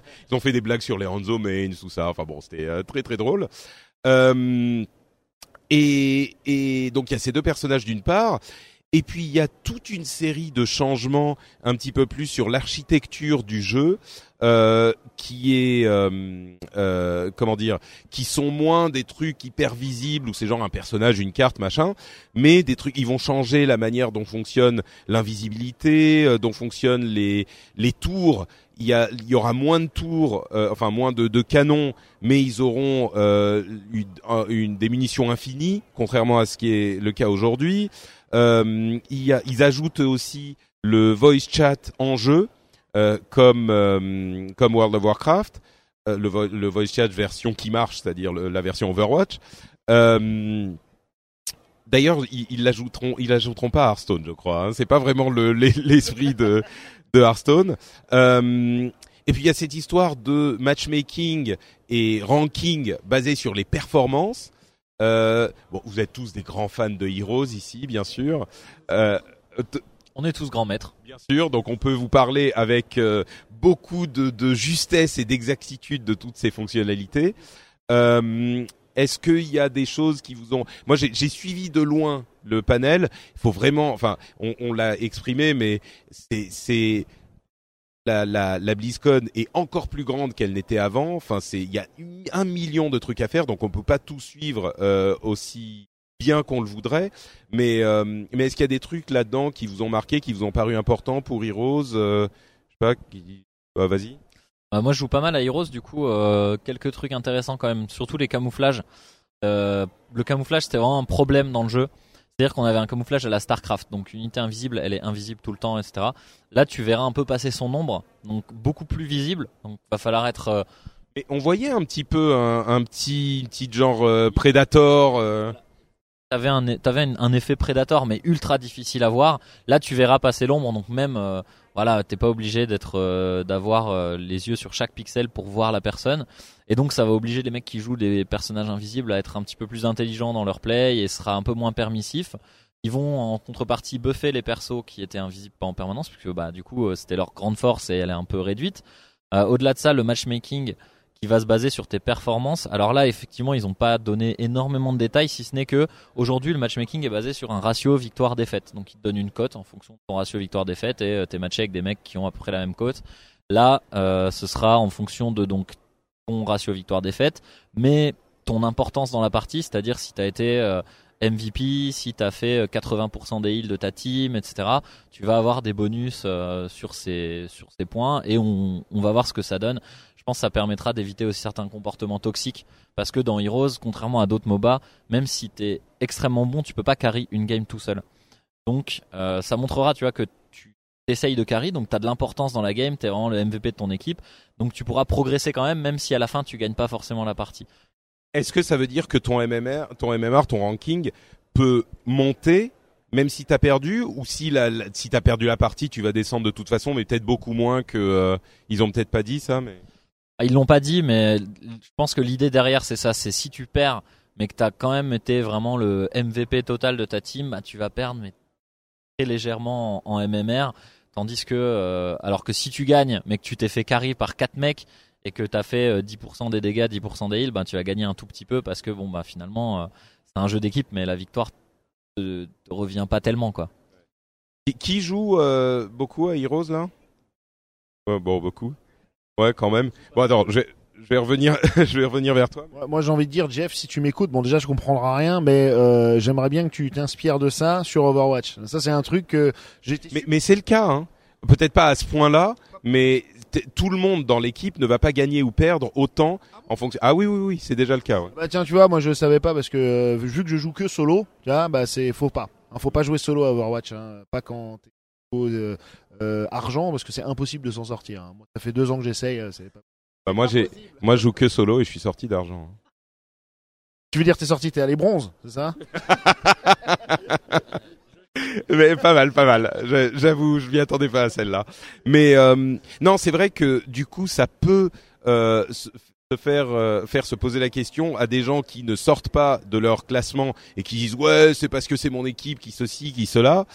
Et euh, et je me demande s'il n'y a pas quand même des, beaucoup de gens qui se font des idées, quoi, qui se disent genre ouais c'est à cause de mon équipe machin, et qui se disent maintenant ah bah du coup c'est bon je vais pouvoir passer euh, machin, et qui finalement vont se retrouver quand même euh, à, à rester coincés à leur niveau et qui vont essayer de trouver d'autres excuses, je sais pas, mais. C'est comme dans WoW, dans WoW c'est toujours la faute du heal et là c'est toujours la faute du support. Bah peut-être qu'on se rendra compte que pas forcément. euh, du coup toi aussi tu tu tu joues beaucoup à Heroes, euh, t'as des pensées sur ce truc? Ouais, on joue énormément à Heroes avec euh, Zeka, enfin énormément proportionnellement au temps qu'on a pour jouer, c'est le jeu auquel on joue le plus avec euh, Hearthstone. Et euh, j'ai hâte de, de, voir tout ça. Moi, je joue uniquement support, donc par rapport au changement annoncé, euh, il y a Alex Raza, hein, je suis très curieux de tester, c'est un, support. Donc très hâte de, de voir tout ça. Ouais. Est-ce qu'ils ont justement ces héros des je sais pas si vous avez vu s'ils ont des euh, capacités particulières qui sont intéressantes euh, ou différentes ou parce qu'il y a quand même dans Heroes c'est le jeu où il y a des berceaux de folie qui font des trucs euh, qu'on n'a jamais vus euh, ailleurs. Enfin en tout cas de mon point de vue de de non connaisseur de MOBA. Mais euh, est-ce que ceux-là ils ont des trucs intéressants ou c'est juste des, des voilà c'est des persos et voilà? C'est toujours intéressant, mais ce qui m'a marqué sur les derniers héros, c'est que en termes de gameplay, ça ressemble énormément aux, aux héros que tu as dans le jeu. Par exemple, Zarya, euh, quand tu la joues dans Heroes, et ben tu la joues comme dans Overwatch. Et je trouve qu'ils arrivent vraiment bien à retranscrire le gameplay du héros entre les licences. Et du coup, pour Hanzo, ce que tu veux dire, c'est que il faut courir tout seul euh, de l'autre côté de la carte et se mettre à essayer de sniper des gens et mourir au bout de, de, de 30 secondes. C'est comme ça que ça se joue en fait euh, dans Heroes. Bah, je j'ai pas pu le tester, mais effectivement, des images qu'on a vues, ça ça ressemble ça ressemble énormément au Hanzo d'Overwatch. ouais. Euh, L'autre truc à noter sur les persos, enfin sur Alex Raza, c'est que euh, c'est un dragon et que il y a plein de gens qui demandaient un dragon dans Heroes et que pour le coup c'est un vrai dragon. C'est pas comme Chromie qui est un gnome euh, principalement. Là, elle se transforme par moment en dragon euh, sur la carte carrément. Et puis il y a des moments où elle s'envole et elle comme se met à balancer des trucs un petit peu partout. Mais euh, je me demande comment ça va jouer ça parce qu'un dragon qui, elle est pas tout le temps en forme de dragon, non? Non, non, elle a deux formes. Donc, elle a sa forme euh, humaine, on va dire, et sa forme de dragon. Euh, je sais, je l'ai pas testé non plus, donc je peux pas te dire euh, exactement comment ça marche. Mais effectivement, elle a l'air d'avoir une capacité où elle peut survoler le champ de bataille pour balancer euh, des boules de feu sur ses ennemis.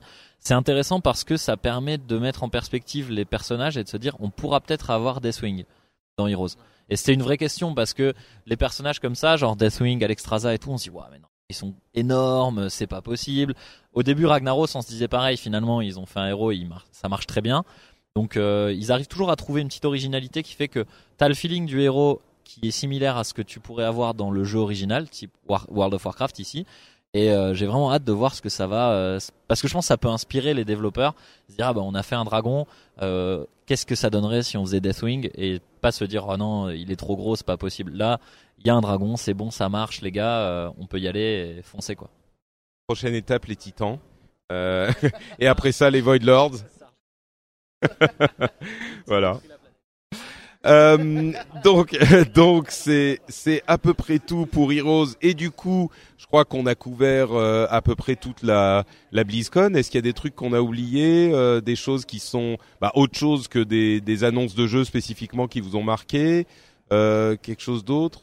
Non, je vois que tout le monde est. Pardon la question. Quel est le moment le plus fort de la BlizzCon euh, pour vous? Enfin, pour moi, c'est clairement la cinématique World of Warcraft. Je suis, ça m'a, ça m'a bluffé. Je suis resté sur mon fauteuil. Je m'accrochais au, slip de Julien pour vous dire. Donc c'est, c'était, non, vraiment, vraiment incroyable. Ça m'a fait les frissons. Ouais. Tu vois, euh, tu, tu dis la cinématique préférée de Julien, c'est celle de Wrath of the Lich King, euh, avec cette, c'est très, très calme. Et moi, j'avais trouvé bien, mais pas aussi bien que ça. Et celle-là, euh, donc je suis dur à convaincre. Et celle-là m'a vraiment fait euh, frissonner. Donc vivement l'extension. Tu tu allais dire autre chose, euh, Julien? Euh, non, je- je- en moment fort bah pareil hein, voilà Non, sur des trucs qu'on a oubliés, par exemple. Euh, des trucs qu'on a oubliés, pas tellement, mais un truc qui m'a un peu surpris, c'est euh, ils ont vraiment tout misé sur l'e-sport. Ça, c'est un truc de fou. Tu regardes par rapport euh, à la superficie totale de la de la BlizzCon, il y a 75% qui sont des scènes e-sport. Overwatch, Hearthstone, Starcraft, euh, Heroes of the Storm. T'es allé voir d'ailleurs euh, un des matchs d'Overwatch qui est maintenant dans l'arène qui était réservé à Starcraft euh, depuis des, des années et je crois principalement par la force de la volonté de Mike Morheim qui adore Starcraft et qui du coup voulait garder la grande arène pour Starcraft mais là finalement ils ont laissé euh, Overwatch le prendre mais donc ça c'était impressionnant aussi j'imagine mais pardon continue. Bah ouais, force c'est de constater que ça marche parce qu'il y avait du monde dans l'arène, il y avait une grosse ambiance. Et euh, voilà, moi c'est ce qui m'a étonné parce que Mike Morheim a vraiment ouvert la cérémonie sur deux aspects. Le premier c'est l'aspect les valeurs de Blizzard. Ça c'est vraiment, il le fait à chaque fois. Euh, L'année dernière, il avait aussi ouvert sur euh, voilà euh, un problème de société en expliquant que la communauté des gamers pouvait apporter quelque chose de positif dans le monde, etc. Donc ça, il le fait vraiment souvent. Et le deuxième truc, en général, c'est une annonce. Là, c'était vraiment l'e-sport.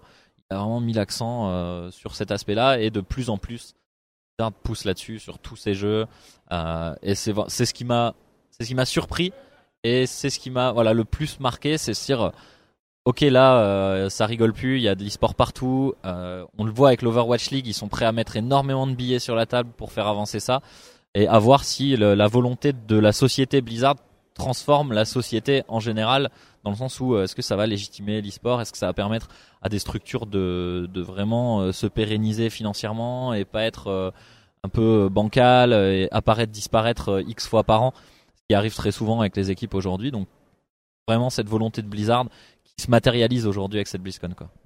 C'est vrai que sur l'Overwatch l'Overwatch League en particulier, on a on a vu Hey Marina.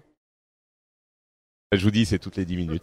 Euh, donc euh, on, a vu en particulier les équipes qui qui ont, qui ont été annoncées maintenant toutes annoncées et on a une structure qui est une structure de ligue de sport euh, classique. Ils ont notamment parlé des améliorations qu'ils allaient faire pour le client en spectateur et on a des trucs alors le client est pas parfait mais on a des trucs comme les uniformes d'équipe euh, qui vont carrément skinner l'interface. Genre il y a les couleurs, euh, bah, les couleurs euh, à la maison et les couleurs en, je sais plus comment ça se dit en sport. Moi je suis pas bon en sport. Extér à l'extérieur, voilà. Et donc l'autre c'est à l'intérieur, non? C'est- en do- Alors, allez. on va la refaire. Donc, euh, il y a les couleurs à domicile et les couleurs euh, à l'extérieur. Moi, je connais parce que je suis beaucoup les trucs de, de sport comme le foot ou d'autres sports. Euh, et et donc, euh, mais mais vraiment, ça a de la gueule quoi, parce que l'interface est entièrement aux couleurs de l'équipe. Euh, les les c'est tout con, mais les projectiles des armes quand ils vont tirer, les explosions sont aux couleurs aussi. Donc au-delà du fait que c'est joli, euh, ça te permet de suivre l'action beaucoup plus facilement. Et, et oui, donc ils ont des ambitions hyper importantes à, à ce niveau. Euh, donc euh, les trucs qui nous ont marqué ou qu'on a oublié, euh, je sais pas c'est- si s'il y en a qu'on a oublié, mais euh, vas-y. Non, je pense, comme j'ai dit au début, la cinématique de la nouvelle extension de World of Warcraft et en deuxième, euh, la taille de la BlizzCon, ils ont ajouté un hall supplémentaire. Ce matin, j'étais allé le, le chercher. C'est carrément à l'extérieur du bâtiment principal, dans un autre bâtiment, sur deux étages. Euh, dans l'espace Hearthstone, ils ont fait une taverne où tu peux aller acheter des, des boissons. euh, Enfin, c'est vraiment gigantesque. Il y a aussi un- une petite anecdote, ils ont fait une sorte de euh, mise en scène de figurines de la bataille euh, pour euh, dans les ruines de Lord Iron, où il y a 15 000 figurines qui représentent la bataille entre l'Alliance et la Horde. Et je pense que ça montre que Blizzard, jusque dans le détail, même real life, il, pousse les choses à fond. On avait des statues, là on a carrément un- un- une mise en scène en figurine. hein, C'est- dans le hall euh, nord là, le hall E. euh, Non, pas E, mais C'est en bas, hein, dans le hall principal, et c'est magnifique et c'est une façon de, de, de donner vie à, à la nouvelle extension et cette euh, cinématique qui, qui a bluffé, je pense, la plupart des visiteurs. Ah, je l'ai- je l'ai pas vu. Je vais aller y jeter un coup d'œil, effectivement. Les figurines sont toutes imprimées. Euh, ce sont des modèles de joueurs qui jouent à World of Warcraft. Chaque figurine est unique. Oui. Ah oui, je savais. Et il y en a 15 000 Ouais, quelque chose comme entre 12 et 15 000. ouais. Donc c'est vraiment colossal. Et euh, les bâtiments de Lordaeron, et donc t'as euh, vraiment l'alliance devant en bataillon qui est sur le point d'attaquer, et la horde à l'intérieur des murs de la ville, sur les remparts, etc. Eh, En plus, le fait que ça soit des, des impressions de personnages euh, de- du jeu, c'est euh, un petit truc supplémentaire où tu te dis ah mais- effectivement. Euh, bah écoute Julien, euh, le le dernier mot. Vétéran. Mais alors, Julien, je te donne le dernier mot parce que ça exprime le, le respect que j'ai pour euh, pour toi et, et pour ta position dans ce groupe. Euh, donc les, les trucs, bon, je sais pas si on a oublié, mais sinon que tu retiens particulièrement. Mais c'est vrai, bah, disons que la BlizzCon c'est encore plus grand que d'habitude. C'est vrai que maintenant ils ont dépassé les 30 000 visiteurs, 30 000 euh, ouais, billets euh, payants. c'est vrai que c'est très impressionnant, c'est plus grand que jamais. C'est, euh, tu sens toujours autant la passion chez les développeurs. Tu, vois qu'ils ont envie de te faire participer en fait à leur événement et que c'est aussi un petit peu ton événement à toi quand tu viens visiter le salon. Donc ça c'est vrai que ça se ressent ici avec les gens qui peuvent dessiner, il y a les, gars de chez Blizzard qui sont là, qui viennent regarder, discuter avec toi. Donc peu importe où tu te trouves dans le salon, tu, participes vraiment à la BlizzCon toi-même. Donc ça, c'est vraiment un point qui est super positif. Euh, à côté de ça, moi, je suis un tout petit peu déçu de ne pas avoir plus de Diablo. Ah, c'est vrai que j'ai complètement. on l'a, on l'a oublié celui-là. Euh, Diablo, mais si, t'es allé à un panel. Il y avait un panel Diablo qui était incroyable. Ah, mais il était complètement amazing. voilà. Donc on a, on, on a vu des choses, on, a- on a rien vu parce qu'il y avait, il y avait, il y avait rien à voir. Enfin, on a parlé un petit peu du nécromancien. Mais donc voilà, je suis un petit peu déçu parce qu'il y y a rien de plus sur Diablo. Ils, ils avaient prévenu. Hein. Exactement, on le savait, donc on n'est pas déçu plus que ça. Mais enfin bon, voilà, je, tiens à le signaler quand même parce que mon amour pour Diablo est, immense. Donc je ne peux pas ne pas en parler. Bah, Judge Ip, ça vient de là en plus euh, à l'origine. Bon, très bien. Eh ben, écoutez, euh, je pense qu'on arrive à la conclusion de, cet épisode. Euh, Est-ce que je vais dire moi ce qui m'a le, le, plus marqué? C'est, ça fait dix ans que je viens à la BlizzCon, soit pour le boulot, soit bah, pour un autre type de boulot, soit en tant que euh, employé, soit en tant que membre de la communauté. Et euh, bah, c'est un petit peu bon. On a tous euh, versé notre larme, donc je vais pas trop en rajouter, mais c'est vrai que euh, au bout d'un moment, tu prends l'habitude, et puis c'est un petit peu moins l'excitation des débuts, mais il y a quand même ces moments magiques. Et puis j'avoue, ces moments où on se retrouve nous. Parce qu'on n'a jamais vraiment l'occasion de se voir, quoi. On interagit sur Twitter, sur machin, mais on n'a jamais l'occasion de se voir. Et euh, la BlizzCon, c'est aussi ça. C'est le moment où, euh, pour nous, c'est comme ça se retrouver au bout de la première ou de la deuxième journée autour d'un dans un coin de, du truc euh, avec le petit ordi posé et le micro et déconner un petit peu. Et puis pour les gens qui jouent à Warcraft ou à d'autres choses, se retrouver avec leurs potes avec lesquels ils interagissent tout le temps mais qui voient pas. Et, et c'est vrai que c'est ce, ce cet aspect euh, du truc où on se retrouve entre, bah, comme on disait, nos, nos, notre famille, quoi. Donc euh, c'est- malgré euh, l'énorme quantité de boulot que ça représente, c'est quand même à chaque fois tu te dis ah je suis crevé, c'est bon l'année prochaine vient pas. et puis t'as envie de revenir quand même, quoi, parce que t'as envie de participer à, truc, à ce truc, t'as envie d'être là, donc. Euh, et je suis je suis hyper heureux aussi de pouvoir le faire euh, le, partager avec les auditeurs comme ça. Et j'espère que grâce à cette euh, ces, émissions vous passez un petit peu de moments euh, avec nous à la BlizzCon au-delà de, de, de, de, des streams qui sont hyper produits, hyper polissés, là c'est vraiment l'expérience des, des joueurs qui participent au truc. Et, et de, de, d'un autre côté, euh, pour ceux qui s'en souviennent, c'est de là que je viens aussi, même pour le podcast, parce que Azeroth.fr était mon premier podcast et c'est comme ça que je me suis connecté à ce monde et connecté à Blizzard et connecté à vous tous, quoi. Donc euh, c'est toujours un moment vraiment particulier pour moi et j'espère, que euh, les auditeurs m'excuseront ces, moments justement d'émotion et un truc euh, j'ai été, je le disais, invité par Blizzard pour venir pour faire ce truc live. Et généralement, euh, je refuse ce genre de truc parce que euh, machin indépendant, je sais pas quoi. Et bon pour Blizzard et pour l'occasion, enfin bon pour être en live sur le truc, évidemment, je vais pas dire non.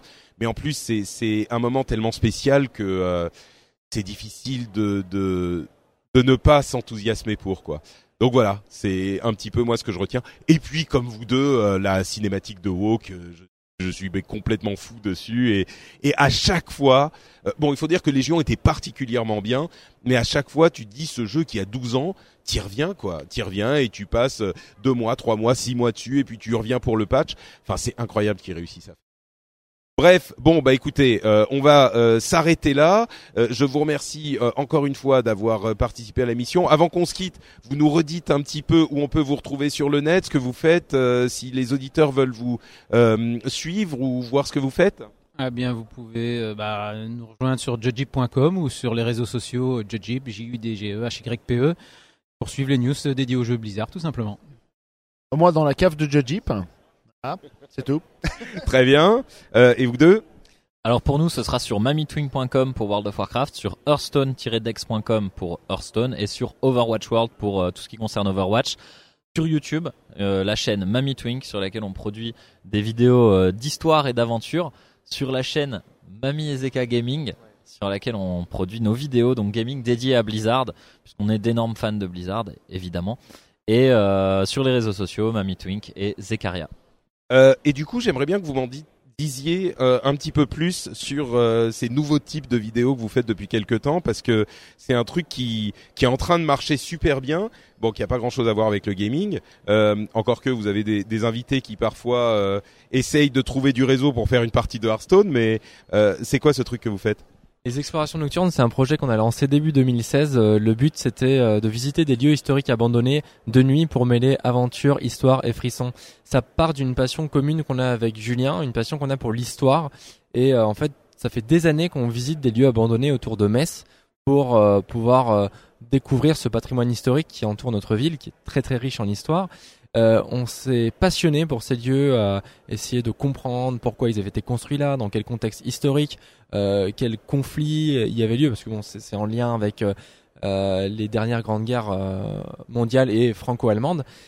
Et du coup, à force de les visiter, on s'est dit, mais on partage notre passion pour les jeux vidéo sur Internet. Pourquoi pas faire de même avec notre passion pour l'histoire Et donc, on a lancé la première exploration nocturne où je visitais donc ces forts de guerre seul de nuit. Notre communauté a accroché, aussi euh, surprenant que ça puisse paraître, hein, une communauté gaming à la base. Ils ont aimé, mais finalement l'aventure, euh, c'est un peu le lien entre les jeux vidéo euh, Blizzard et cette passion pour l'histoire. C'est marrant, j'avais pas, j'avais pas vraiment fait ce lien, mais c'est vrai que le jeu vidéo souvent est sur des trucs comme Warcraft en particulier, mais souvent c'est un petit peu cette idée de bah, partir voir des choses qu'on voit pas dans notre vie quotidienne. Donc euh, ouais, ça, ça colle bien finalement. Oui, c'était s'émerveiller pour euh, le monde réel cette fois-ci.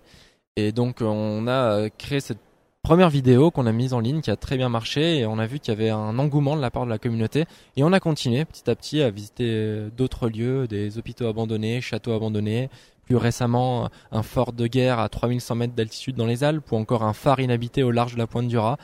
Et c'est une façon pour nous de, partager euh, une autre passion qui nous anime, celle pour l'histoire. Et finalement, on se retrouve euh, voilà à partager notre passion pour les jeux vidéo par le biais des sites internet et de nos vidéos gaming et celle pour l'histoire et l'aventure. Et je pense qu'on n'a jamais été autant épanoui dans notre vie qu'en euh, partageant toutes ces passions. Parce que souvent, quand tu fais du quand tu partages du contenu sur Internet, les gens euh, pensent que tu euh, vas rester enfermé dans ce pourquoi tu as commencé. tu vois beaucoup de youtubeurs hein, qui vont essayer de, de, se forcer à continuer à faire des vidéos sur le, la thématique par laquelle ils ont commencé sur YouTube. Finalement, non, sur Internet, il y a une, règle d'or, c'est de, quand tu partages ta passion, c'est faire ce que tu veux, ce qui t'anime. Et tu restes sincère, les gens continueront à, te suivre et c'est vraiment notre philosophie. On se prend pas la tête, on parle de ce qu'on aime sur notre chaîne YouTube et nos sites internet. Et, du coup, ça marche, ça marche pas mal. Vous me disiez que vous alliez peut-être, je sais pas si on peut. Oui, oui, vous allez, euh, vous allez sans doute séparer les deux chaînes. Euh, et c'est marrant ce que tu, dis sur oui, euh, c'est peut-être surprenant, mais même les gamers apprécient.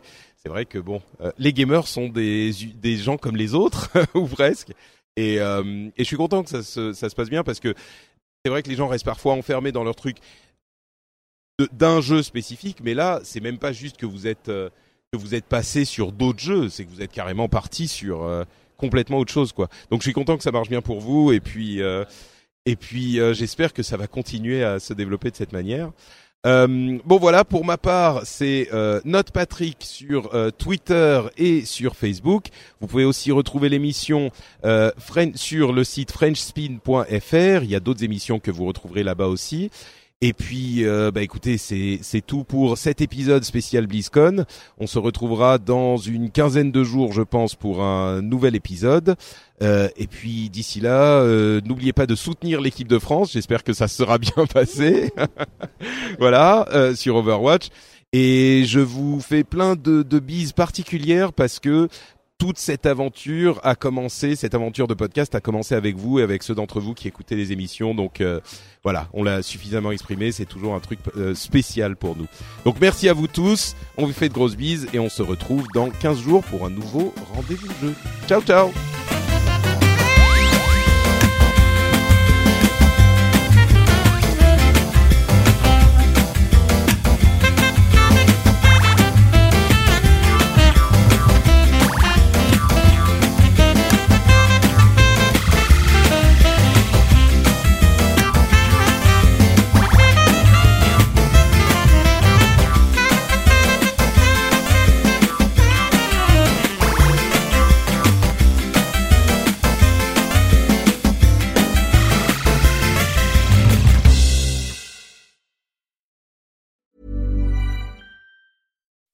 When you make decisions for your company, you look for the no-brainers. If you have a lot of mailing to do, stamps.com is the ultimate no-brainer. Use the stamps.com mobile app to mail everything you need to keep your business running with up to 89% off USPS and UPS. Make the same no-brainer decision as over 1 million other businesses with stamps.com. Use code PROGRAM for a special offer. That's stamps.com, code PROGRAM.